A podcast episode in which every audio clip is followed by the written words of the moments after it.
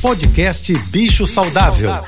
Fique agora com dicas e informações para melhorar a vida do seu pet. Com a veterinária Rita Erickson, especialista em comportamento animal.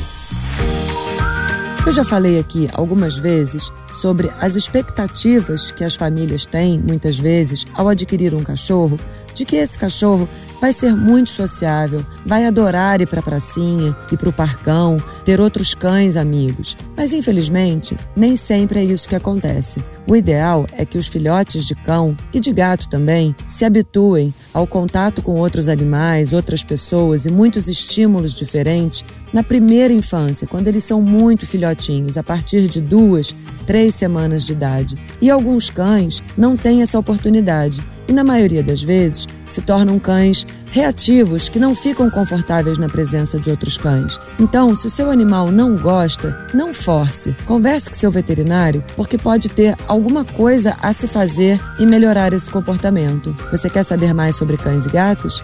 Me siga no Instagram ritaerickson.veterinária. Um beijo e até amanhã. Você ouviu o podcast Bicho Saudável.